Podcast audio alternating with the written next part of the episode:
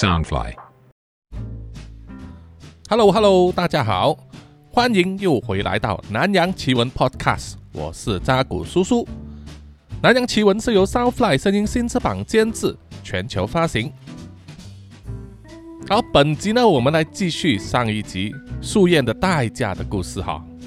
在上期的故事里面呢，在印尼雅加达非常有名的巫师巴勾九呢，邀请了南洋兄弟会的扎古叔叔前来调查某一名法力强大的巫师呢，大量制造含有诅咒的香水流进市场里面，让很多人受害。当扎古叔叔正在苦恼着啊，他在雅加达缺乏人手去调查这件事的时候，他以前的助理托米啊出现了。那么托米和巴戈佐这两位人物呢，曾经出现在《南洋奇闻》第一百一十六集嫂子婆婆的复仇里面啊。因为嫂子婆婆和锄头爷爷的事件呢，托米就辞去了职务，离开了南洋兄弟会。不过这一次他又再回来寻求扎古叔叔的合作，是因为这一次他们有共同的利益啊，要调查那个受到诅咒的香水事件呢。其中一名受害人 Mel 就是托米的姐姐。虽然在八勾九的协助之下，在 Mel 身上的诅咒已经被拔除了。可是他的姐夫 Kelvin 呢，似乎是中了另外一种爱情酱，和他姐姐妙分手之后啊，失踪了。所以 Tommy 要把这件事啊查个究竟，找出幕后的黑手，把他的姐夫带回来。而另一方面呢、一名神秘女子呢，就是对 Tommy 的姐夫 Kelvin 下了爱情酱的人。她把 Kelvin 锁在家里啊，过自己的家家酒生活。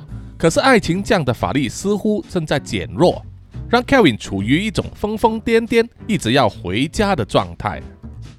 这名女子呢，就带着下降的圣物回去找她的师傅 Namsha 大师，也就是制作诅咒香水的幕后黑手啊，希望能够加强法力，而且不惜代价。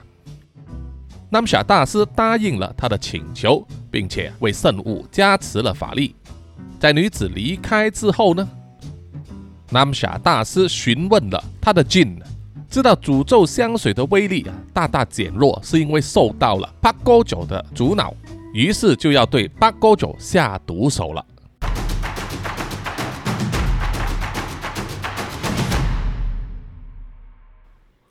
在深夜时分，八勾九在睡梦之中突然间惊醒，心中感到不妥。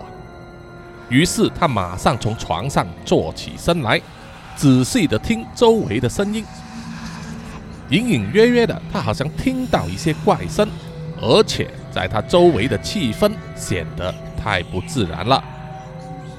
于是他大喊了一声 “Evan, Evan”，可是他的学徒 Evan 都没有回应。于是八勾九握着他的手杖，慢慢的站起身，穿上了拖鞋。走出了房间，在他房间外面的走廊很安静，原本应该亮着的灯光却熄灭了。于是八勾九呢，一手握着手杖啊，另外一只手扶着墙壁，小心翼翼的走路。接着他的脚下就踩到了玻璃碎片，那是原本应该亮着的灯呢，它的灯泡破碎了。八勾九知道有事发生，于是啊。他又再喊了 Evan 的名字一声，可是 Evan 依然没有回应。这也很不寻常，因为他的学徒 Evan 呢，照顾他的起居饮食已经有好几年了，非常了解他的习性，从来不会贪睡。于是八勾九呢，快步走向 Evan 的房间，用手推开了房门。房间没有开灯。可是透过窗外的月光，他可以看见躺在床上的 Eva 呢，翻着白眼，全身抽搐，口中念念有词。于是八勾九马上坐到床边，用右掌按着 Eva 的额头，叫了几次 Eva 的名字啊，希望能够叫醒他，可是徒劳无功。这时他就听见了 Eva 口中念念有词，说着的是古阿拉伯语。他知道 EVA 从来没有学过这种语言，八哥九马上就搞清楚发生什么事了，是有劲呢。那个珍妮呢，上了艾万的身体，正在和艾万本身的意识战斗着，争夺身体的主动权。于是八哥九深吸了一口气呀，右手依然用力的按着艾万的额头，左手就抓着艾万的左掌，然后就不断的练着《可兰经》里面的驱魔经文。艾瓦的身体持续的抽搐，而且开始口吐白沫，流出了鼻血。这是因为呢两股力量在他的身体里面进行了斗法。纵使艾瓦年轻力壮啊，可是他的身体未必承受得了。满头大汗的八勾囧持续的练着咒，然后在旁边的小桌上拿起了放在杯子上的小汤匙，然后放入艾瓦的嘴里，让他咬着。避免他的身体因为筋软而咬了舌头。随着两股力量在艾瓦的身体里面斗得越来越激烈，艾瓦的身体就像被电击一样，全身肌肉紧绷，血脉膨胀。房间周围也掀起了怪风，把墙壁上挂着的画和周围一些较轻的东西呢，都吹倒在地上了。突然间，双眼翻白的艾瓦大喊了一声。从床上跳起来，然后就跑出了房间。没有想到有此一招啊！八哥九吓了一跳，但他还是马上呢拿起手杖要追上去。可是他的脚步当然比不上年轻的艾娃了。当八哥九走出房门的时候啊，只看见艾娃已经下了楼梯到了一楼。等八哥九追到一楼的时候啊。只看见艾娃在厨房里大肆破坏，把所有的瓶瓶罐罐都扫到了地上，还打开了瓦斯，把一个个抽屉呢都翻出来，似乎在寻找点火的工具。八哥九念了一句咒语，然后双手举高他的手杖，使尽全身的力量打在艾娃的头上，艾娃就整个人跌倒趴在地板上。巴哥佐趁机走上前，关掉了瓦斯，然后坐在艾瓦的背上，压着他，右手再次按压在艾瓦的额头上，继续练他的驱魔咒。艾瓦的身体不断的挣扎，有好几次啊，差一点翻过身体把巴哥佐呢推倒，可是都没有成功。在练了好几轮咒语之后，艾瓦的身体渐渐平复下来。然后张开了嘴巴呢，往旁边吐出了大量的液体，双眼也不再翻白，变成了沉睡的样子。巴哥佐松了一口气，知道呢他成功驱散了要侵占艾万身体的劲。当他握着手杖啊，准备站起身的时候，却感到手背上一阵剧痛。八哥佐反射性的甩了甩手。只见一只全身乌黑的蟹子呢，从他的手背上跳到了地板，施施然的离开了厨房。八勾九大惊失色，看了看自己的手背，已经肿起了一大块，而且手背渐渐变成了紫青色。因为听到刺耳的玻璃碎裂声，艾万渐渐的恢复了意识。他躺在地板上啊，朦朦胧胧的看见。在大厅的桌子和柜子上的东西不断的一个个自己掉到地上。等他的眼睛能够聚焦看清楚事物的时候，他就看见有一只蟹子呢推着放在桌面上的一盏油灯，把它从桌上推下来，掉到了地板上。油灯打破之后，灯油洒到地毯上，而小小的火苗也在油的助长之下。很快的烧了起来。艾万本能的知道有危险，他想要爬起身，可是头痛欲裂，头昏脑胀，好像整个世界在天旋地转，喉咙干咳，胃在抽筋。随着火势越来越大，屋子里开始弥漫着浓烟。艾娃咬紧牙根啊，才慢慢的能够在地板上爬起来。他首先想到的。就是睡在楼上房间的八勾九，然后其他的思绪也涌上心头，包括要灭火，要拨电话给消防局，要叫人来救命等等，每一件事都好像很重要，到底该怎么取舍？先做哪一件事呢？这让他的脑袋混乱不堪。这个时候，艾万转头一看，就看见八哥九坐在他身边，靠着厨房的橱柜，脸色紫青，口唇发白，呼吸急促。艾万马上跑过去他的身边，把八哥九的左手手臂搭在自己的肩膀上，然后说：“ 八哥九，着火了，不要担心，我马上救你出去。”可是八哥九却阻止了他。这个时候，艾万才看见八哥九的右手，从掌心一直到半条手臂啊，已经成紫青色，上面长满了大大小小的脓疮，有一些还流出黄色的汁液，发出恶臭。这把艾万可吓傻了。八哥九对艾万说：“艾万啊，我中了毒，已经不行了。你拿我这只钥匙。”去打开我床底下的保险柜，把里面的东西带走，去找扎古叔叔，他会安排我的师弟照顾你的。快，快点去吧！八哥九的声音越加虚弱，颤抖的拿着一只扣在他项链上的钥匙。艾婉的双眼充满了泪水，他说。师傅，你一定要坚持下去，我一定会救你出去的。可是他的话才一说完，八高九就断了气，钥匙掉在他的胸口上。艾晚悲痛的大哭起来。他从来没有想过，这一位待他有如亲生父亲的师傅，居然会有如此的下场。随着火越烧越旺，浓烟四起，惊动了隔壁的邻居啊。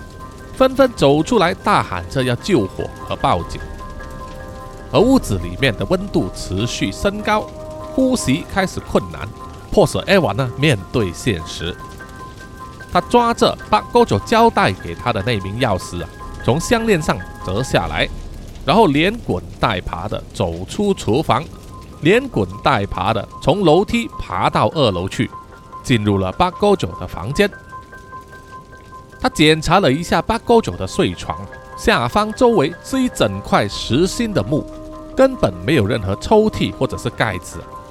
于是他就把床上的床垫和被单翻开，才看见床架中间有一道形成长方形的缝隙，缝隙中间还有一个钥匙孔。艾万插入钥匙之后，一转一拉就打开了那个暗格，里面收藏着一个年代久远。但是造工精细，还涂着金器的木盒子。艾娃拿起那个木盒子，然后打开了房间那里另外一道门那是通往露台的。艾娃站在露台上，已经看见屋子的一楼呢，火势已经烧得非常旺盛，浓烟四起，周围还有邻居拿着水管和水桶来扑救，可是火势太大，根本就是杯水车薪。艾万咬紧了牙根，爬过了露台的栏杆，然后就往外跳。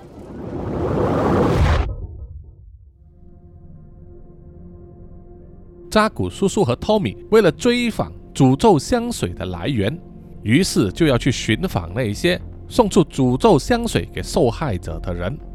首先，他们就是要找那位女化妆师 c i d y 的女同事。当他们两人来到了 City 工作的地方，查问那名女同事的下落，发现她辞职已经有一段时间了，没有人知道她的去向。但是幸好她在入职的时候有填写过个人资料和地址。扎古叔叔也拿出了其中一瓶诅咒香水来询问啊，有没有任何人收过同样的香水？答案就没有。似乎那名女同事呢，就只是针对 CD 一个人。从公司同事的口中得到一些八卦，就是那名女同事呢，很可能妒忌 CD 在公司里面做到的业绩比她还高，可能这就是她对 CD 下咒的动机吧。扎古叔叔和托米又根据那名女同事的地址呢，前去找她。到达的时候查问，才发现那名女同事在一个星期之前呢已经死了。她从行人天桥上面跳下，再被下面马路上经过的车辆斩死的，留下了年老的父母和好几个年纪还小的弟妹。她的父母说，并不知道女儿为什么会自杀。生前的时候是家里的经济支柱，但是死后才发现他欠了很多高利贷，而向高利贷借来的钱又不知道用在哪里，没有留下什么名牌的遗物，也没有吸毒或者是赌博的习惯。现在他们一家陷入了经济困境，可能因为付不起租金和被高利贷骚扰呢，必须逃回乡下。听起来完全是另外一种人间悲剧。扎古叔叔听了缘由之后啊，叹了一口气，答应说可以帮助他们度过经济困境，但是希望家人能够容许他们去检查遗物。他的父母也答应了。托尼就进入了那名女同事的房间，虽然有点杂乱，但是幸好来得早，他的父母还没有进行清理。所以很多东西都是原封未动的。经过仔细的翻找之后啊，托米找到了两件可疑的东西。首先是一张小名片，一边印着财务公司的借贷广告，而另外一边呢，就写着一行文字说：“摆脱烦恼，实现愿望。”然后下面有一个网址。此外，背景上还印了密密麻麻的一些经文。托米用手机输入了那个网站地址，结果进入网站之后，里面只显示一张图片，和卡片一模一样，写了“摆脱烦恼，实现愿望”四个大字，而最下面有一个空格子，要你输入手机号码。这种网页的形式和钓鱼或者是诈骗网站呢很相似，基本上难以追查网页幕后的管理人是谁。托米重复看了卡片上的那些经文几遍之后，就开始觉得有一点不妥了，有点呕心的感觉。扎古叔叔接过那张卡片之后啊，看了看就说：“这张卡片是被下了咒语的，它有微弱的魔力，相信是可以影响一些意志薄弱或者是失忆的人呢，影响他们的思绪，去浏览上面这个网址吧。”这种行销手法真的是很低劣啊！扎古叔叔因为有大米神的保佑，所以那些魔力对他完全没有影响。反观托米呢，虽然没有被影响，可是却觉得呕心，应该是他这种意志坚强的人的一种抗性吧。而发现的另外一样东西呢，就是一个黑漆漆的木盒子，打开之后啊，里面只有一只。又干又瘦的毛虫尸体，周围还有很多蚂蚁啊，但是已经死掉了。扎古叔叔看了之后也说，这个也是诅咒之物，相信和制作诅咒香水的人有关。托米走出了房间，去问两位老人家呢，遗物之中有没有手机？两位老人摇摇头说啊，他们因为经济困难。很早就把手机呢卖给了手机店，现在也不知道转卖给谁了。托米听了之后啊，心中叹了一口气，知道又一条线索断掉了。当扎古叔叔和托米准备把那两样可疑的东西带走的时候啊，屋子外面传来了吵杂声。他们走出去看呢，就发现有三名流氓装扮的男人呢，凶神恶煞的来催收欠款。两名老人呢，被吓得不知所措。看见扎古叔叔和托米走出来之后，就好像看见救星一样啊！因为确实之前呢，扎古叔叔也是同意要帮忙的。扎古叔叔也是笑了一笑，然后走上前去问那名流氓，到底他们这家人呢欠了多少钱？他们说啊，连本带利一共欠了五千万印尼盾。这个数字大概是等于十五万台币，或者是三千多美金。对雅加达一般中低收入家庭来说，这可是一个天文数字。不过对南洋兄弟会来说，这根本是九牛一毛。于是扎古叔叔就说：“他是他们的代表律师啊，现在帮他们一次过付清所有的欠款。”然后直接从衣袋里面掏出了一卷一万元的美金钞票啊，打开了之后啊，分了一半给那名流氓。这一笔钱是远远超过他们的欠款。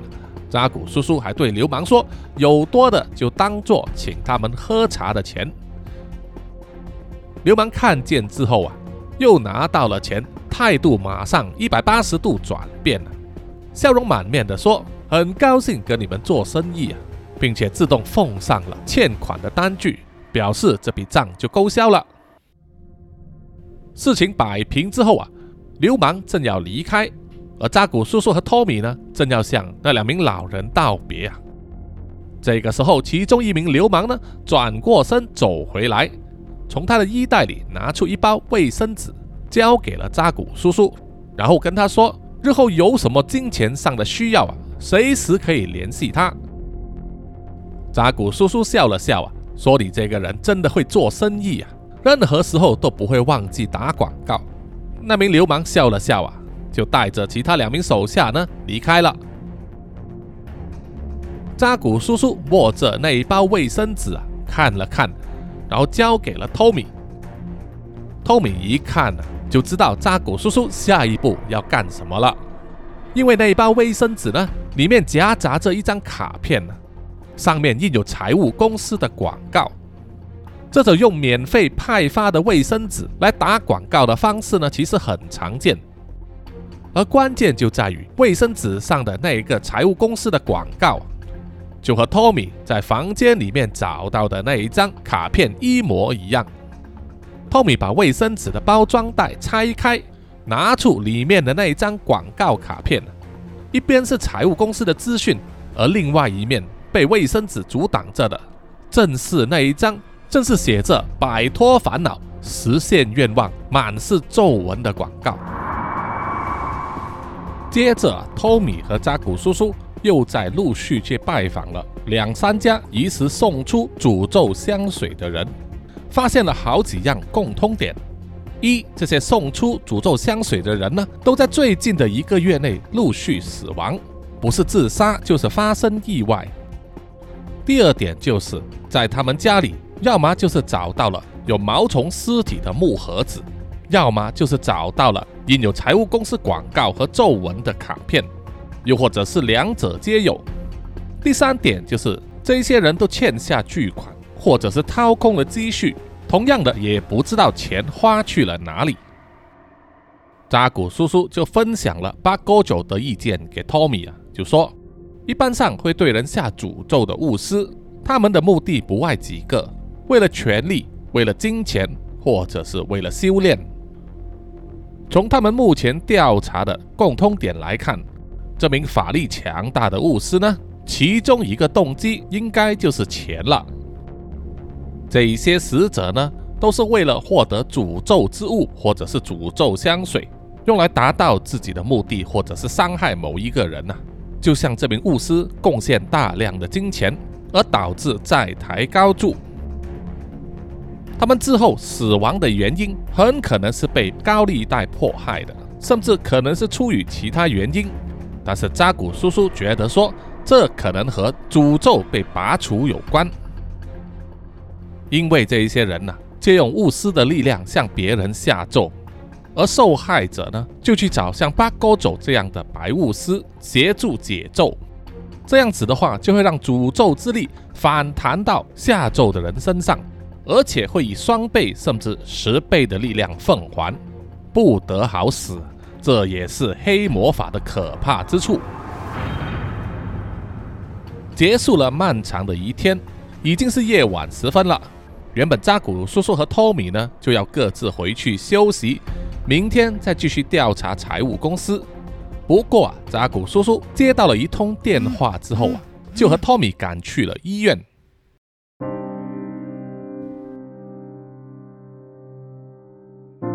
在冰冷的脸房里，工作人员推出一张铁床，铁床上放了一个黑色的丝带，并把丝带上的拉链拉下一部分，再做了一个手势，表示可以瞻仰仪容了。然后啊，他就逝去的离开了。满脸愁容的扎古叔叔和托米就站在丝带旁边，看着躺在丝带里面焦黑的尸体，心中感到无限的悲痛。巴高佐作为一名为基层人民服务了超过五十年的白务师，记下了那么多功德，应该颐养天年，长命百岁啊，而不应该有这种下场。愿你能够回到真主的怀抱之中，一路走好。扎古叔叔说完之后啊，就转身离开了殓房，而托米也是眼光带泪啊，向巴高九的尸体行了一个九十度的鞠躬。把丝带的拉链拉回去之后，才离开。而在殓房外面的走廊，双眼红肿的伊万从手上捧着的一个环保袋里拿出了收在里面的木盒子，然后对扎古叔叔说：“把哥九死前有交代，要我拿着这个东西来找你，说你可以带我去见师叔。”扎古叔叔打开了那个木盒子。里面收藏着一本年代久远、制作精美，但是有妥善保存的《可兰经》，另外还有一柄刻满了精美花纹的全黑色马来短剑。扎古叔叔看见了这柄马来短剑之后啊，表情非常的复杂，既惊慌又担忧，又带点兴奋。看了几眼之后，马上把木盒子盖起来，然后就问 Evon：“。把哥九把这个木盒子托付给你的时候，你有打开过来看吗？？”Evon 摇摇头。扎古叔叔如释重负，舒了一口气，然后把木盒子交回给 Evon，，然后跟他说：“你节哀顺变吧，这几天你就暂时住在我下榻的酒店吧。在接下来的三天里面，你必须斋戒沐浴，保持心境平和。”同时不能打开这个木盒。三天之后，我再带你去见你的师叔。艾万慎重地接过了木盒子，默默地答应了。扎古叔叔又转头对托米说：“今天辛苦你了，早点回去休息吧。”可是托米并没有答话，只是用一种悲愤的眼神，双手紧紧握拳。扎古叔叔看了。就叹了一口气，他知道托米和他的心情一样，看见八哥九遭此巨难之后，心情根本无法平复，心中有一团火正在熊熊的燃烧，正在寻找一个宣泄口。于是扎古叔叔就拍了拍托米的肩膀，对他说：“我们先送艾晚去酒店，让他休息，之后的事待会再说。”托米点点头，于是就去开车载着扎古叔叔和艾娃去了酒店。花了大概一个小时的时间，向酒店的经理交代好给艾娃安排的房间以及其他事项。看了看手表，现在的时间已经接近凌晨五点钟了。扎古叔叔看着双眼发红的托米啊，问他：“都这种时间了？”你还是要去吗？托米点点头说：“当然了，现在这个时段才是那些流氓的快乐时光，这是去闹场的最佳时机呀！我已经托线人找到了他们 happy 的地方，走吧。”托米自从离开南洋兄弟会之后啊，当起了私家侦探，慢慢在黑白两道上建立人脉关系，在一年里面。查了好几宗案子，让他也不得不感慨，以前在南洋兄弟会的工作反而比较轻松，因为啊，要面对的妖怪或者鬼魂呢，他们的想法和行动方式都比较单纯，反而是做了侦探之后，才看清楚了人心比鬼还可怕。在开车前往目的地的路上，托米问扎古叔叔，在八沟九的遗物里，那柄马来短剑。到底是什么来历？扎古叔叔就说：“那是一柄在印尼爪哇岛历史传说之中的魔剑，叫做 Sedan Koba，意思就是魔鬼的坟墓。在16世纪，由当代最著名的铁匠 Mbu Bayu Aji 所锻造的。据说在制造的时候，糅合了黑魔法，将一个强大的劲依附在剑身上，让使剑者战无不胜，当者披靡。可是使剑者如果意志不够坚定的话，也会被剑的魔性侵蚀，丧失心智，变成杀人如麻的魔鬼了。据说这柄剑在铸成之后。就一直被爪哇岛上的伊斯兰教九圣人之一苏南库杜斯所收藏，压制着他的力量。后来剑就被人偷去，献给了一名王子，然后又经过署名苏丹的传承，最后落在王子苏塔维加雅的手上。后来他就在爪哇岛上建立了著名的马达兰苏丹国，盛极一时啊。托米听了之后啊，煞有其事的点点头。他虽然了解一部分印尼的历史啊，但是对这些爪哇岛上的古代文明帝国呢，记忆模糊。扎古叔叔又继续说：“据说苏达维加亚是在他的死敌本南赏的手中抢到这一柄魔剑，当时两人在战场上相遇，展开了单挑。”苏达维加亚使用他的长矛刺破了本朗赏的肚子，本朗赏本应该肚破肠流而死，却因为他当时手握这一柄 Sedan Koba 魔剑，在魔力的保护之下，不但不会死，还能够继续战斗。被长矛刺破的肚子里面的肠子也露了出来，而本朗赏当时好像完全不感到疼痛一样，还把肠子的一头呢。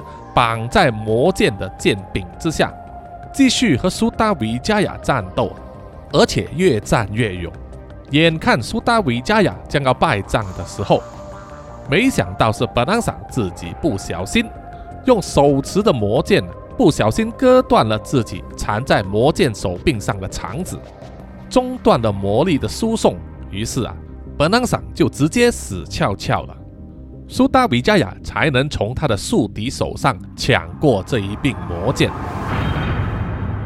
托米听了之后啊，忍不住偷笑起来，觉得以前这种民间传说呢，情节实在是夸张又荒谬。而扎古叔叔依然神情凝重地说：“叫托米不应该小看这种古代神器的力量，他自己也没有想到巴勾九居然收藏了这柄魔剑。”在不得已的情况之下，才交给艾万吧。幸好艾万没有打开过那个木盒子，握过魔剑，否则的话，后果不堪设想。但是假以时日，如果艾万在八哥九的师弟门下修炼到一定的水平的话，应该就可以掌控那一柄魔剑，带给他强大的助力。魔剑就和刀枪一样，只是一种工具。能杀人还是救人，完全是由使用者来决定的。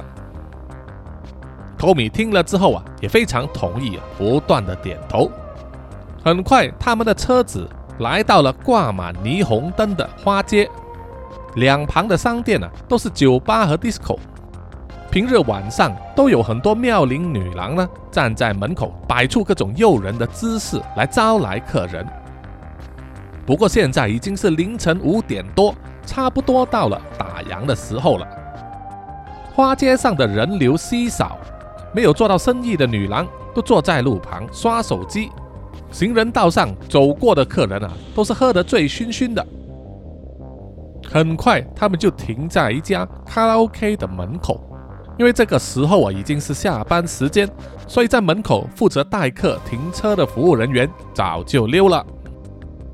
在托米要下车之前呢。扎古叔叔叫他等一等，先待在车子里面。然后扎古叔叔一面念着咒语，一面用左手在右手掌上画了些符咒。画完之后，就好像洗脸一样，将掌心在自己的额头一直往下滑到下巴，然后又再做了一次啊。不过第二次呢，是在托米的脸上这样子做。托米问：“这样做有什么用意吗？”扎古叔叔笑着说：“这是一种障眼法术，在两个小时之内啊，所有看见过我们样貌的人都不会记得我们的脸，闭路电视也不会拍到。走吧。”说完就开门下车了。托米听了有点惊讶的说：“啊，这个法术真方便啊，怎么当年没有教我呢？”扎古叔叔笑着说：“因为你没有大米神的加持啊。”两人走进了卡拉 OK，虽然接待处依然有两名服务生呢站在那里刷着手机，对走进来的两人不理不睬。扎古叔叔也不说话，只是向托米做了个手势，问他那些流氓在哪里。托米检查了一下手机，然后就做了一个二十二号房的手势。于是两人呢就在狭窄的走廊里面寻找二十二号的包厢。结果是不费吹灰之力啊，因为二十二号包厢就是最大的 VIP 房。两人打开门走进去啊，里面有二三十个人，不过大部分都是半裸上身，或者是穿着性感的女郎，每一个表情都很嗨，好像吸食了毒品一样。随着震耳欲聋的音乐摇动身体，有一些就和流氓呢在椅子上痴缠着。屈指一数啊，房间里面的流氓就只有十个人，其中有三个他们今天早上才见过。另外还有一个坐在中间，身材壮硕的，留着长长的胡子，看起来就是老大了。扎古叔叔又练了练咒文，在右手掌心画了个符，然后合起双掌，做成传声筒的模样，说了一声：“各位美女们，我们有事要谈，请你们早点下班吧。走之前请检查一下，不要遗漏了私人物品哦。”虽然扎古叔叔的声音并不大，可是那些女生们呢，好像都听见了，就乖乖的站起身，拿了自己的手袋呀，整理了一下衣服，就陆陆续续的离开了包厢，只留下那十名流氓呢，傻傻的看着扎古叔叔和托米。托米走到房间的卡拉 OK 扩音器那里，把音量关掉，房间里顿时变得一片安静。连每一个人的呼吸声都可以清楚听见。扎古叔叔又在掌心上写下了咒语，然后举起双手画了一个大圈。之后啊，就没有什么事情发生。除了流氓之外啊，连托米也觉得有点疑惑了。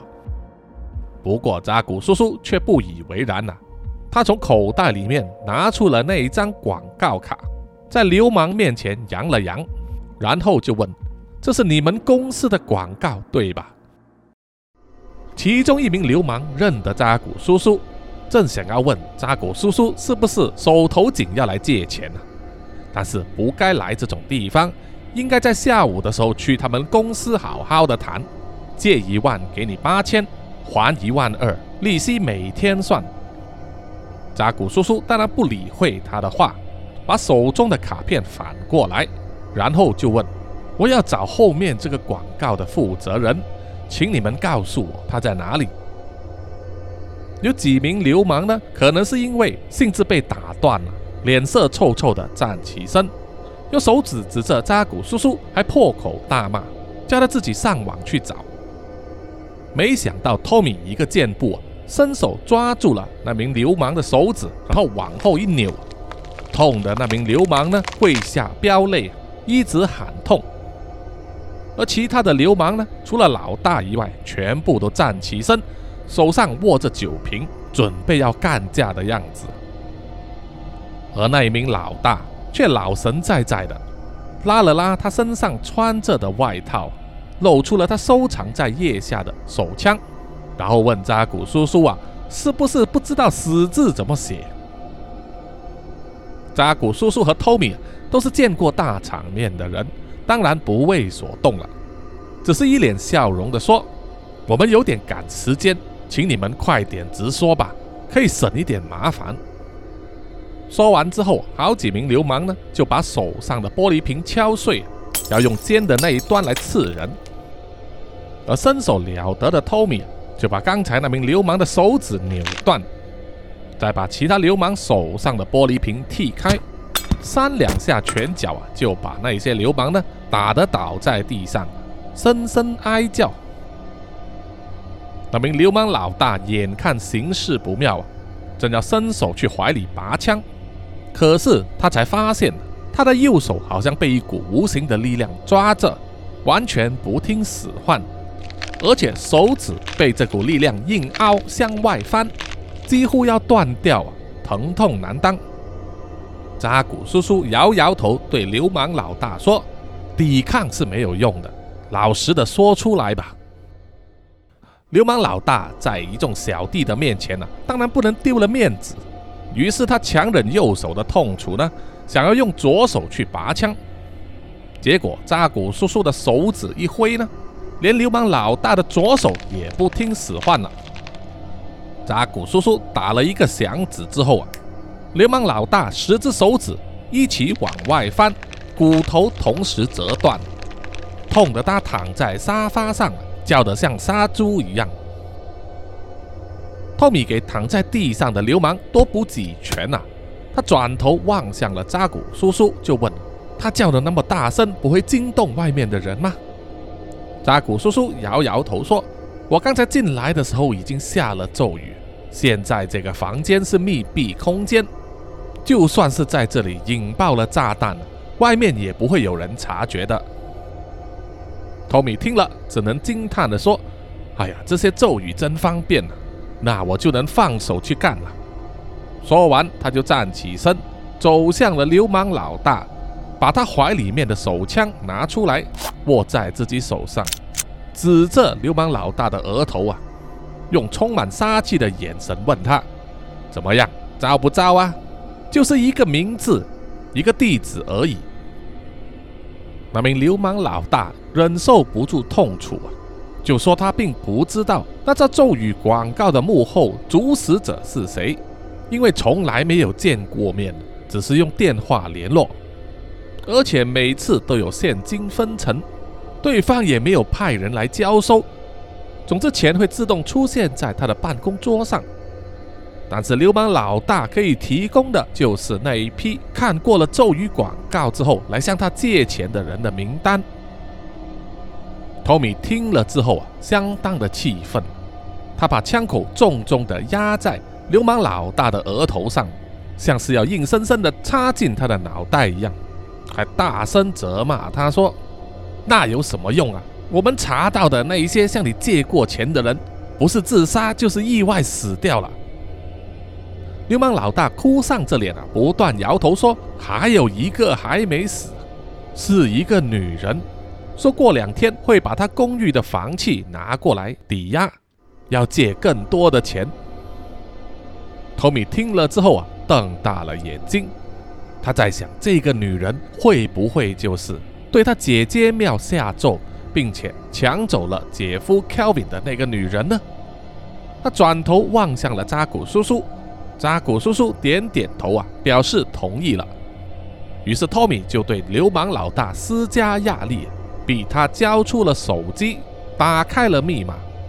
因为啊，那名流氓老大的财务公司所有的账本和客户资料呢，都有备份到手机里面。拿到了手机之后，扎古叔叔和托米就斯斯然的离开了卡拉 OK。而那名流氓老大呢，是花了九牛二虎之力才爬出厢房呼救。事后不管他怎么回想，或者再问卡拉 OK 里面的服务生，也没有人对扎古叔叔和托米有印象。其他的流氓手下也完全不记得他们的容貌。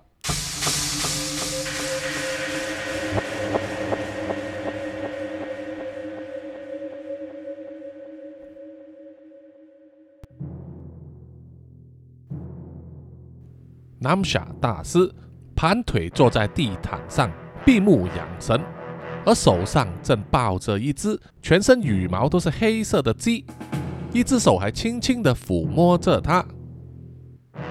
不久之后啊，那只通体乌黑的蟹子爬了回来。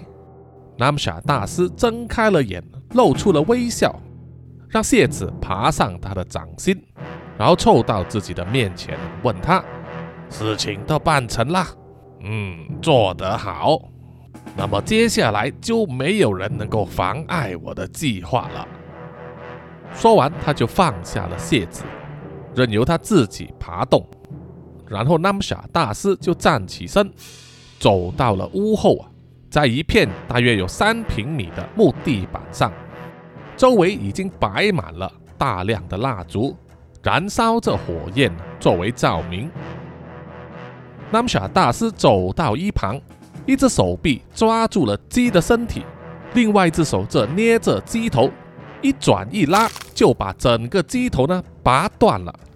涌出了大量的鲜血，他让鲜血呢流进了他脚下的一个铁桶里。等鸡的血都流干之后，他随手就把鸡的尸体呢往旁边一丢，然后就拿起了一支笔杆很长的毛笔，用笔尖沾了沾铁桶里面的鸡血，然后就在木地板上开始写下咒语。同时又画了大量的四方形和圆形，形成了一个魔法阵。把魔法阵画完之后，Namsa 大师又在魔法阵的正中央摆放了一个牛头、一个羊头和一个狗头，还有一堆血淋淋的内脏。接着，他就站到魔法阵的圈外，开始念咒。随着南夏大师念咒的速度越来越快，魔法阵周围的蜡烛也越烧越旺，周围卷起了阴风，呼呼作响。不久之后，在魔法阵中央开始涌出大量的鲜血，慢慢的向外扩散，一直到覆盖了整个魔法阵。南夏大师念咒的声音越来越大，双手高举。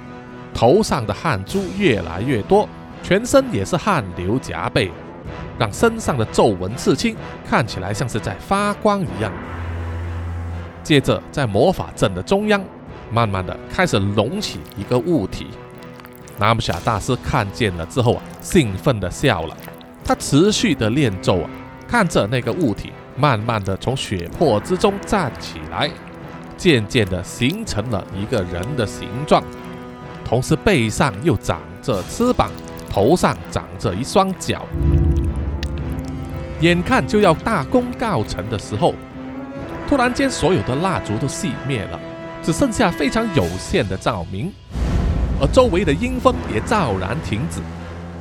南傻大师一脸惊讶的望着魔法阵中央那个有脚有翅膀的人形怪物，好像推倒的骨牌一样。全身骨甲开始散落，不消几秒就倒在一片血泊之中，变成了一堆烂肉。南夏大师的气息一下子变得混乱了，喉咙一下子卡住，就吐出了一口鲜血，然后全身无力地坐在地板上，不断地喘着气，整张脸都是一副不敢相信的表情。然后啊。他就慢慢的爬起身，踉跄着走到屋里，抓起一个竹篮，把盖子丢掉啊，伸手就进去要抓里面的那条黑色的蟒蛇，可是手却抓了个空，蟒蛇根本不在竹篮里面。于是他就大声喊叫说：“为什么？为什么会失败？尊贵的 L 阿表，星期一的巨灵之王，请你告诉我。”可是并没有获得任何的回应。南夏大师气愤的用脚踢倒了地上摆放的瓶瓶罐罐，然后走出了他的木屋子，再一次大声的呼叫：“尊贵的奥阿比亚，你在哪里？回答我啊！”这个时候，在四五公尺上方的天花板亮起了灯光，照亮了周围。原来南夏大师。是身处于一个像是飞机仓库一样大的钢铁混凝土建筑物里面，在天花板上排列着整齐的 LED 灯，由旁边的一间控制室控制，里面有工作人员呢，二十四小时监督。看见了 Namsha 大师从木屋子里面走出来，于是就点亮了灯。整个巨大建筑物里面，就只有一间残旧的木屋子。好像是从某一个地方把它整间转运过来一样。南夏大师走出来大喊的时候，有了灯光的照明啊，他就看见一条巨大的黑色蟒蛇正躺在木屋子的屋顶上。那正是南夏大师要找的奥阿表，在古阿拉伯文明里面传说之中七位晋的王者之一，掌管月亮的星期一巨灵之王。这七位巨灵之王呢，是所有晋里面最强的七位王者，法力无边，让人又敬又畏。化成蟒蛇形状的奥阿表，用他黄色的眼睛。望着站在木屋子下方的南夏大师，只是懒洋洋地说了一句：“要召唤另外六位王者，你的力量还不足够。”南夏大师又焦急又愤怒啊！他大声地问：“那到底需要多少才足够啊？请你告诉我。”奥阿表并没有回答，只是稍微挪动了一下他的身体。就继续在屋顶上睡觉，这可让南夏大师拿他没辙。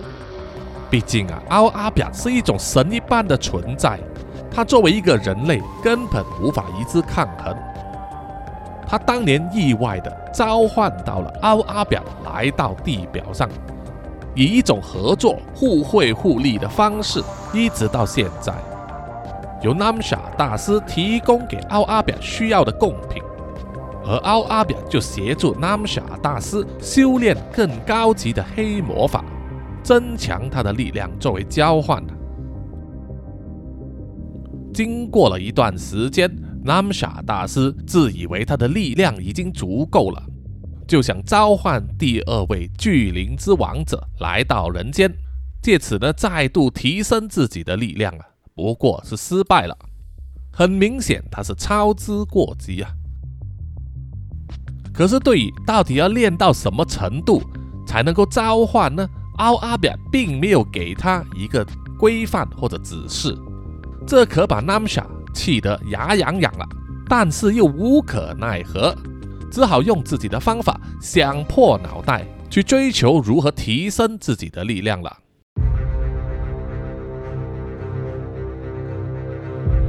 好，本集的南洋奇闻故事啊，就到此告一个段落。还没有结束啊！希望大家呢要继续追听下一集故事的发展看看扎古叔叔和托米呢找上这位 Namsha 大师会引发起怎么样的一场大战哦。好，对于这个故事呢有任何意见或者回馈的话，欢迎大家到南洋奇闻的 IG、Facebook、YouTube、Apple Podcasts、Mixer Box，还有 Pogo FM 呢给叔叔留言点赞哦，谢谢大家。呃，另外也要说明一下，Pogo FM 这个 app 呢，是东南亚的一个新的 podcast 呃平台，同样也可以让大家呢听到很多啊来自世界各地的 podcast 节目。那么南洋奇闻也在里面。那么 Pogo FM 呢，刚刚开启了一项新功能呢，就是让我们创作者呢可以根据收听量来获得一些呃收入啊，所以听众呢只要使用这个 app 来听就可以了，完全不用付费。同时又可以让叔叔呢得到一些收入啊！希望大家呢如果有空的话，或者是手机有空间的话，也可以下载这个 Pogo FM 这个 app，用来听南洋奇闻啊，作为支持叔叔继续做下去的其中一个力量哈。OK，谢谢大家。那么最后的最后呢啊，请让叔叔呢感谢所有赞助和支持南洋奇闻的听众们。首先呢就是南洋探险家吉米庆和陈忠杰。然后啊，就是南洋侦查员、二四公园、图子、Ralph 布、一直街、三十三、真爱笑、Sandy Lee、Kinas、洪志伟、蔡小桦、朱小妮、许家伟、李承德、苏国豪、洪新志、杨杰宇、Kaori Momo。那么也感谢之前提到的 Apple 妈妈，还有 Emma，还有就是南洋信徒吴大佩。苏新串、林奕晨，还有呢，就是南洋守护者嘉文、呃苏玉豪、李秉哲，当然还有赞助本集的 Namsha，好，谢谢你，谢谢大家。好的，我们下一集再见哈，拜拜。